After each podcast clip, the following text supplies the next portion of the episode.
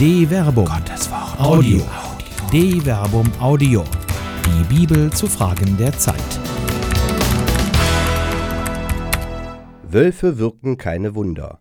Vom menschlichen Drang zur Rudelbildung und dem Ruf zur Aufrichtigkeit von Dr. Werner Kleine.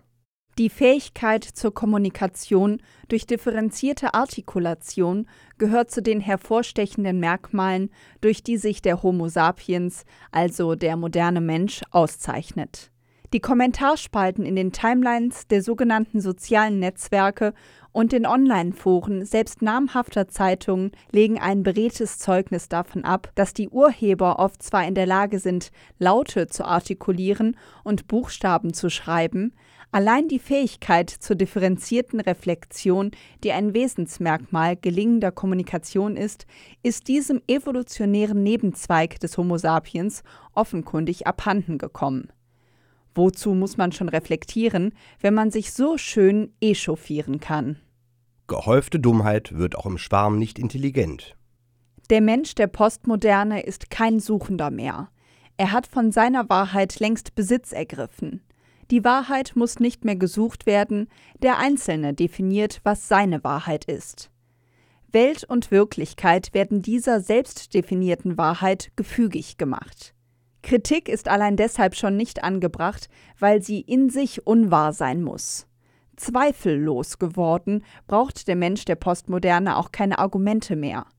Der Schrei tritt an die Stelle des Argumentes, die Diffamierung ersetzt die Differenzierung.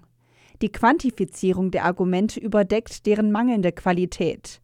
Da hilft es auch nicht, dass Wahrheit nicht durch die permanente Redundanz einfacher Behauptung zustande kommt, sondern durch Beobachtung, reflektierte Analyse, Gebrauch von Logik und Verstand und schlussendlich die kritische Überprüfung der eigenen Argumente vor dem Forum anderer Denkender. Der Schwarm ist an sich zuerst nur ein Haufen, und gehäufte Dummheit wird auch im Schwarm nicht intelligent. Die zunehmende Dekonstruktion der menschlichen Kommunikation ist schon seit längerer Zeit zu beobachten. Sie eskaliert in diesen Tagen nach den Ereignissen in der Kölner Silvesternacht zum Jahreswechsel 2015-2016. Es gibt viele Deuterinnen und Deuter der Ereignisse, aber niemand ist da, der sie wirklich verstehen kann.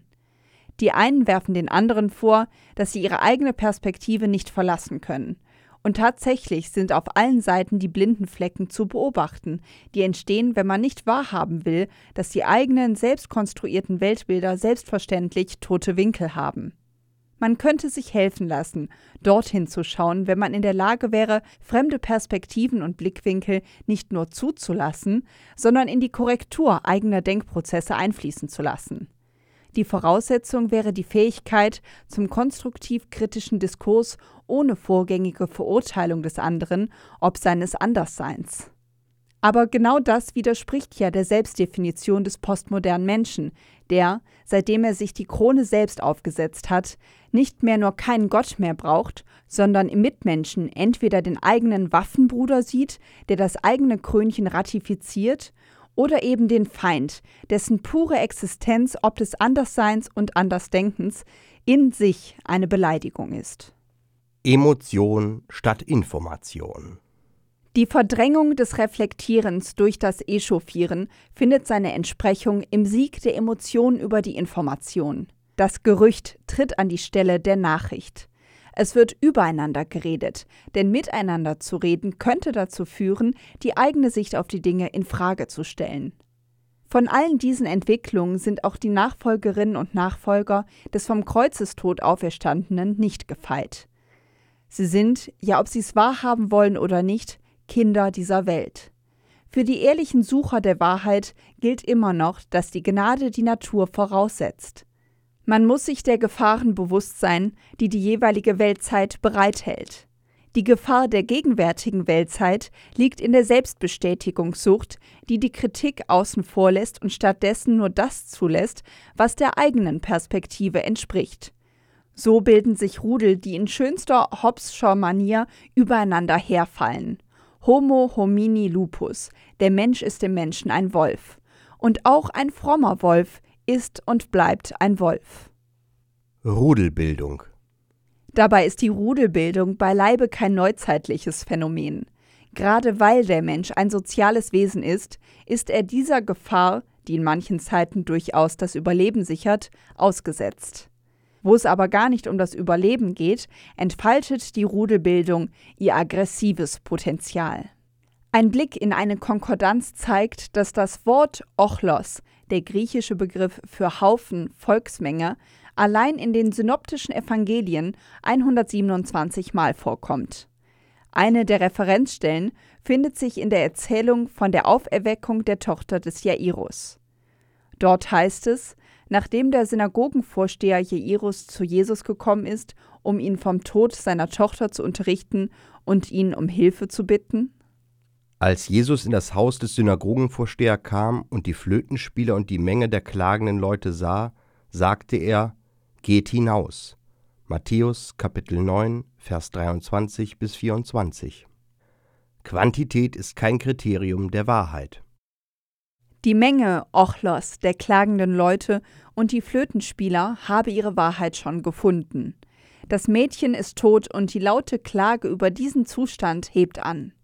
Der Einwand Jesu, das Mädchen sei doch gar nicht gestorben, wird mit höhnischem Gelächter quittiert. Man weiß es besser. Die Entscheidung ist gefallen. Wahr ist, was man selbst definiert. Und hier weiß man doch, was man sieht. Hätte sich dieses Ereignis heute zugetragen, ein in Echtzeit aus dem Mädchenzimmer via Twitter und Facebook in die Welt hinausstürmende Shitstorm wäre die Folge. Es würde nicht lange dauern und jemand würde mit seinem Smartphone den im Angesicht des noch konstatierten Todes johlenden Haufen via Periscope Live auf die Bildschirme entfernter Gaffer übertragen. Die Rudel der Neuzeit bilden sich mit Klickgeschwindigkeit auch virtuell. Begegnung schon. Jesus lässt das Zimmer des Mädchens räumen. Das gaffend johlende Rudel muss weichen. Die Wahrheit verträgt keine sich selbst bestätigenden Gerüchte. Erst jetzt wird Begegnung möglich. Ein Haufen schafft eben noch keine Gemeinschaft. Die Maßnahme Jesu hingegen macht Kommunikation erst möglich. Als man die Leute hinausgedrängt hatte, trat er ein und fasste das Mädchen an der Hand. Da stand es auf. Matthäus Kapitel 9, Vers 25. Der Text ist drastisch. Er beschreibt im Urtext ein Hinaustreiben des Haufens. Exeblethe ho ochlos. Das ist kein höfliches Bitten, sondern ein drastisches Einschreiten. Der Wortgebrauch legt sogar ein sehr körperliches Einschreiten nahe. Die Wahrheit verlangt eben vollen Einsatz. Echte Begegnung kann nicht virtuell, sondern nur reell geschehen. Dem Hinausdrängen der Leute kontrastiert das Eintreten Jesu. Während der Haufen klagend, Flöte spielend und schließlich johlend auf Distanz zu dem Mädchen blieb, erwähnt der Text dessen konkrete Berührung durch Jesus. Er fasst ihre Hand an. Das für diesen Vorgang verwendete griechische Verb kratein bedeutet aber viel mehr als bloß anfassen. In seiner primären Bedeutung steht es vor allem für sich bemächtigen. Die Berührung durch Jesus ist nicht eine bloße Geste, sie ist im wahrsten Sinn des Wortes ergreifend. Jesus erfasst das Mädchen und holt es aus seiner Isolation. Die gaffend geifernde Masse war nicht in der Lage, den wahren Zustand des Mädchens zu erfassen. Sie war mit der Echauffage, zuerst klagend, dann johlend beschäftigt, nur das Mädchen hatten sie nicht im Blick. Die Heilung aber ereignet sich in der Begegnung. Ein Wunder, das kein Wunder ist. Jemanden vom Schlaf aufzuerwecken, ist sicher kein Wunder. Ohnehin fällt auf, dass die Evangelisten die griechischen Termini für Wunder das wären Thauma und Teras, vermeiden. Stattdessen sprechen die Synoptiker von Dynamis, also Machterweis, während Johannes Semion, also Zeichen, verwendet. Es geht nicht um das Außergewöhnliche oder Unerklärbare in den Handlungen Jesu. Es geht um einen Taterweis seiner Vollmacht, vor allem aber um die Konkretion seines Redens im Handeln. Im Fall der Tochter des Jairus, von der Jesus sagt, dass sie nicht tot ist, sondern bloß schläft, steht deshalb die Weckung des Mädchens wohl nur scheinbar im Vordergrund. Es geht vielmehr um die Handlung in sich, die Überwindung massiger Distanz, die Auflösung des Rudels und die würdegebende Beachtung des bzw. der Einzelnen. Sie wird aus der Position des am Boden liegens herausgeholt und aufgerichtet. Nicht umsonst heißt es zum Abschluss Und das Mädchen stand auf. Matthäus Kapitel 9, Vers 25. Aufrecht Ansehen erlangen.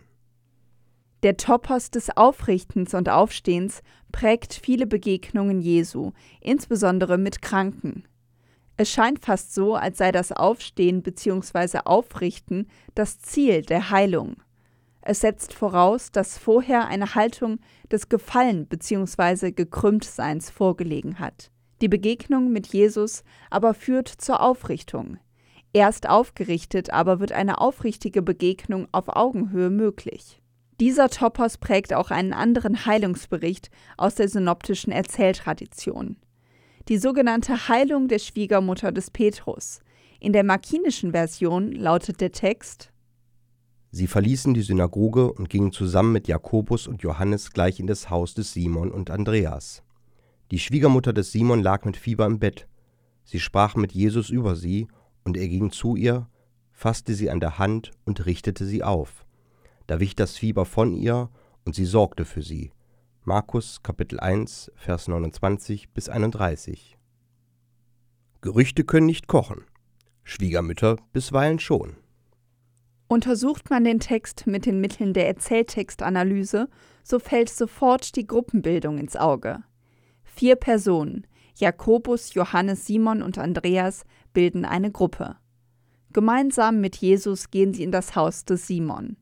Dort liegt die Schwiegermutter des Simon mit Fieber im Bett.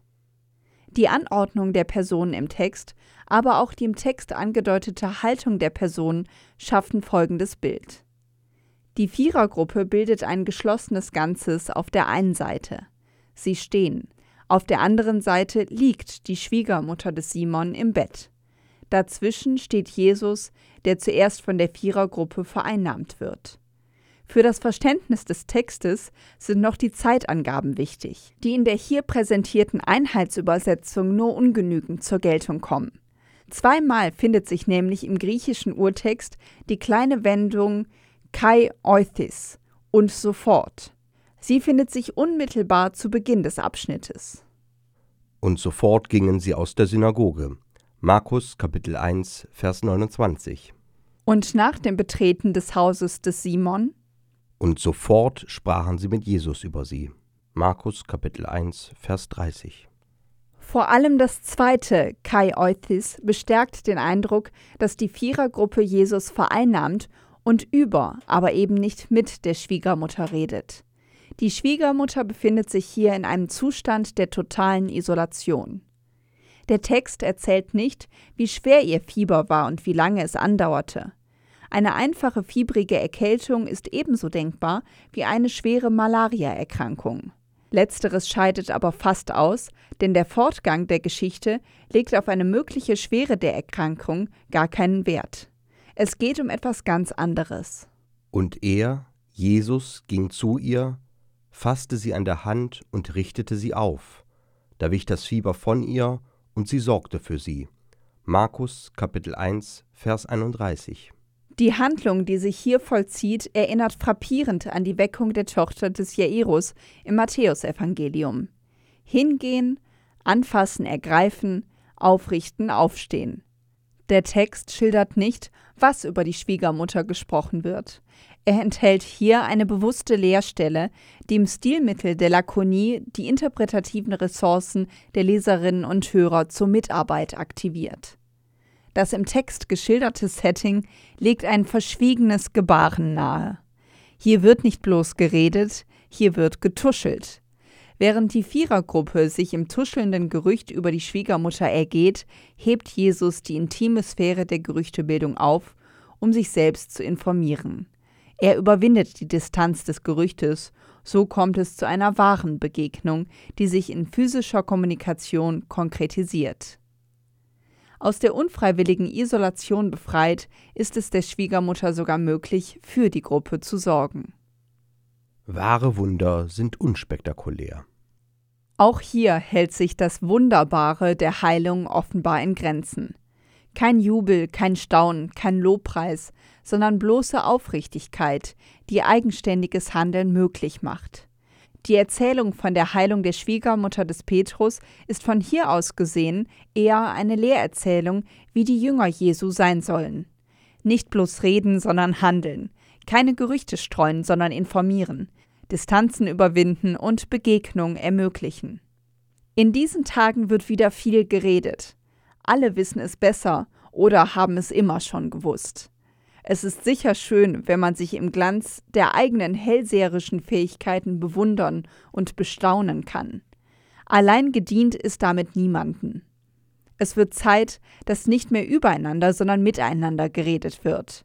Der Homo sapiens hat vor allem wegen seiner kommunikativen Fähigkeiten überlebt, die es ihm ermöglichten, Informationen auszutauschen und so gemeinsam Lösungen zu entwickeln. Wo sind die Verständigen, die sich im Schwarzrauschen der Kommentare die Fähigkeit zur Information und Kommunikation bewahrt haben? Wo sind die Aufrichtigen, die wissen, dass Klugscheißer noch lange keine Besserwisser sind? Wo sind diejenigen, die erkannt haben, dass Wahrheit auch ein Tatwort ist? Die, die sich auf Jesus Christus berufen, sollten ihm auch wirklich in allem nachfolgen. Sein letztes Wort am Kreuz vor seinem Tod und seiner Auferstehung war nach dem Johannesevangelium Tete lestai, es ist geschafft. Johannes Kapitel 19, Vers 30. Wer ihm nachfolgt, sollte nicht vorschnell und ängstlich aufgeben. Nein, er sollte im Namen des vom Kreuzestod Auferstandenen ausrufen, wir schaffen es auch. Wer so spricht, der kann etwas bewirken. Eine Produktion der Medienwerkstatt des katholischen Bildungswerks Wuppertal Solingen-Remscheid. Autor Dr. Werner Kleine, Sprecher Jana Turek und Marvin Dillmann.